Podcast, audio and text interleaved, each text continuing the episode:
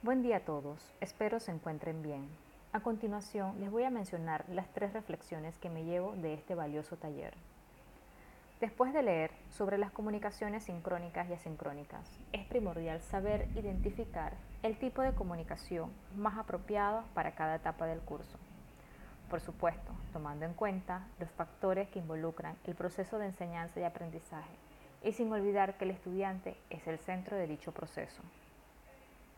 Como segundo punto, entender que la motivación juega un papel relevante en el aprendizaje en línea, ya sea de forma sincrónica o asincrónica. Aspectos como la retroalimentación son muy importantes, ya que el estudiante se siente atendido y además tiene una orientación que lo acerca cada vez más al objetivo de aprendizaje.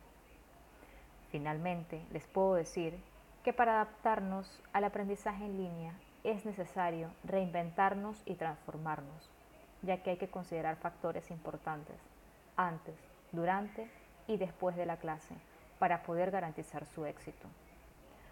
Agradezco a mis colegas y a la tutora por compartir sus experiencias en este taller, lo cual enriquece aún más mi formación.